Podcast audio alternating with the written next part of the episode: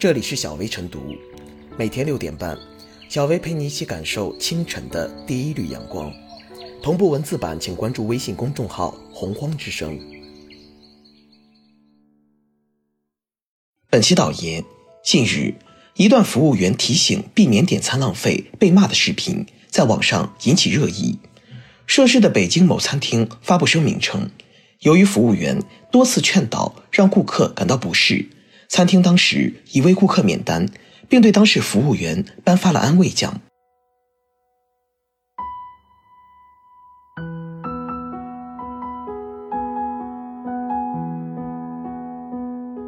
餐厅劝阻浪费行为不是骚扰，是责任。北京浩爷餐饮管理有限公司日前表示。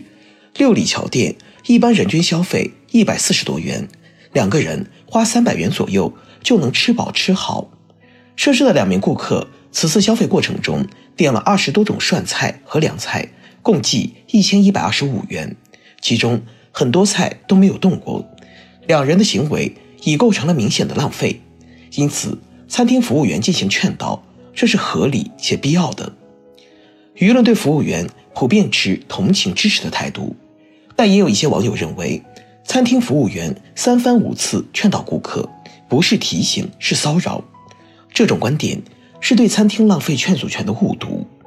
厉行节约，反对浪费，是中华民族的优良传统，是保证粮食安全的重要手段，也是我们正在大力倡导和培育的文明新风。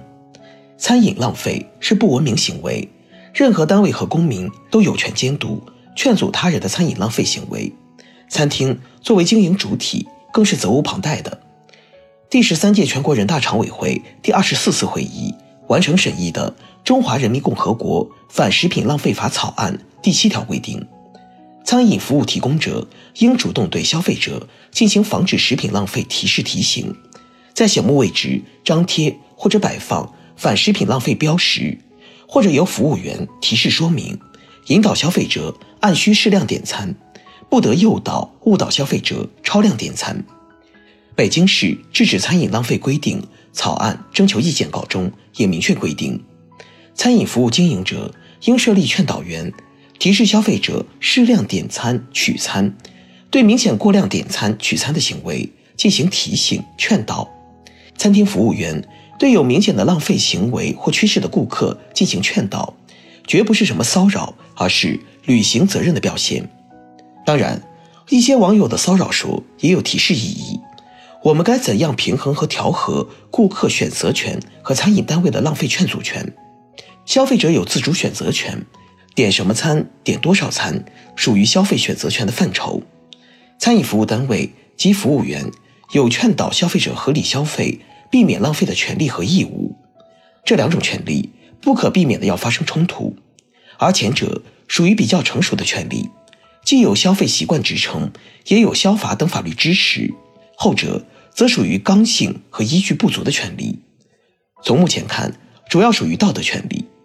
即便是国家和一些地方的立法赋予了餐饮服务者该项权利，相关草案规定的也比较原则笼统。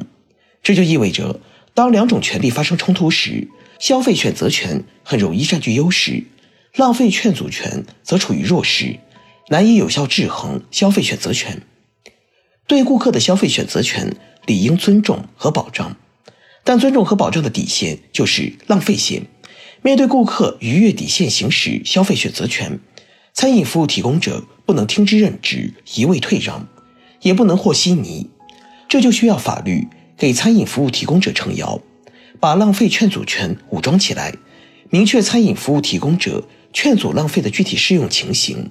劝阻的方式和边界，劝阻的保障手段和法律后果，针对浪费行为的制衡措施、法律责任等，赋予浪费劝阻权更多刚性力量，让餐饮服务员有底气、有能力使用浪费劝阻权与浪费行为进行博弈，对浪费行为进行有效制约。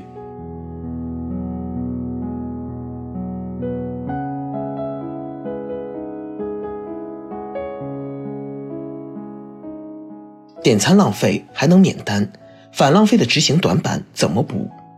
一粥一饭，当思来之不易。新闻中的顾客是一对年轻男女，按照该餐厅菜品的量，一般而言，两人花三百元左右便能吃饱吃好。然而他们点了一千多元饭菜，一些菜基本没有动过。面对服务员的多次劝阻，他们拍桌子怒斥，多管闲事。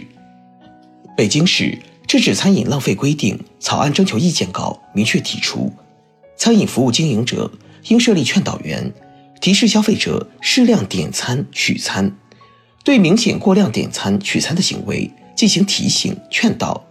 任何单位和个人有权劝阻制止餐饮浪费行为。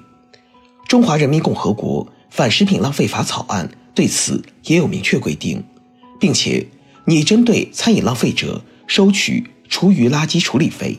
可见，制止顾客餐饮浪费是服务员的权利和义务，而非多管闲事或者骚扰顾客。在多卖多盈利的商业场，当事服务员积极践行节约风尚和要求，精神勇气值得肯定。商家褒奖受委屈的服务员，合情合理。但对浪费者予以免单，令人不解。难道说会哭的孩子就得有奶吃？谁闹谁有理？商家的做法是以和为贵，但这种委曲求全的做法，其实是向奖牌场搞浪费的消费者让步。如此，怎能撼动餐饮浪费陋习？顾客就是上帝，没有问题。但面对上帝，也要有原则和底线，不能一味惯着。上述事件虽是个别。但其反映出的问题值得警惕深思。时下制止餐饮浪费方面的立法正在紧锣密鼓进行，制度建立之后，执行就成了关键。餐饮经营者有制止浪费的责任。如果在提醒、劝阻等措施失效的情况下，还有没有较真硬刚的动力和能力？当保障消费者就餐体验和制止餐饮浪费发生冲突时，餐饮经营者该何去何从？针对这样的难题，相关部门应未雨绸缪，有所应对，让监督者多一些底气，让浪费者多一分约束。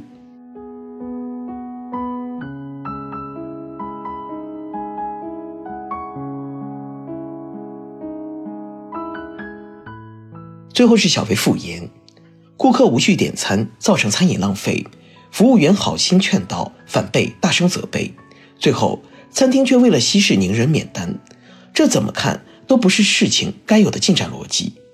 按照常理来说，顾客点多少菜本应是他的自由，花的也是自己的钱，他人无权干涉。但一个社会有序良好运转，不能任由个人自行其事。一些行为举止，即便目前并不违法，如果与社会的良好风气相悖，就应该明确给出建议，进行制止。同时，这也反映出节约粮食、反对浪费，不仅仅是喊出口号那么简单，在执行层面还面临复杂的现实情况。这需要通过明晰具体的奖惩细则以及刚性的制度规范来有力保障，以避免厉行节约、反对浪费的号召被架空。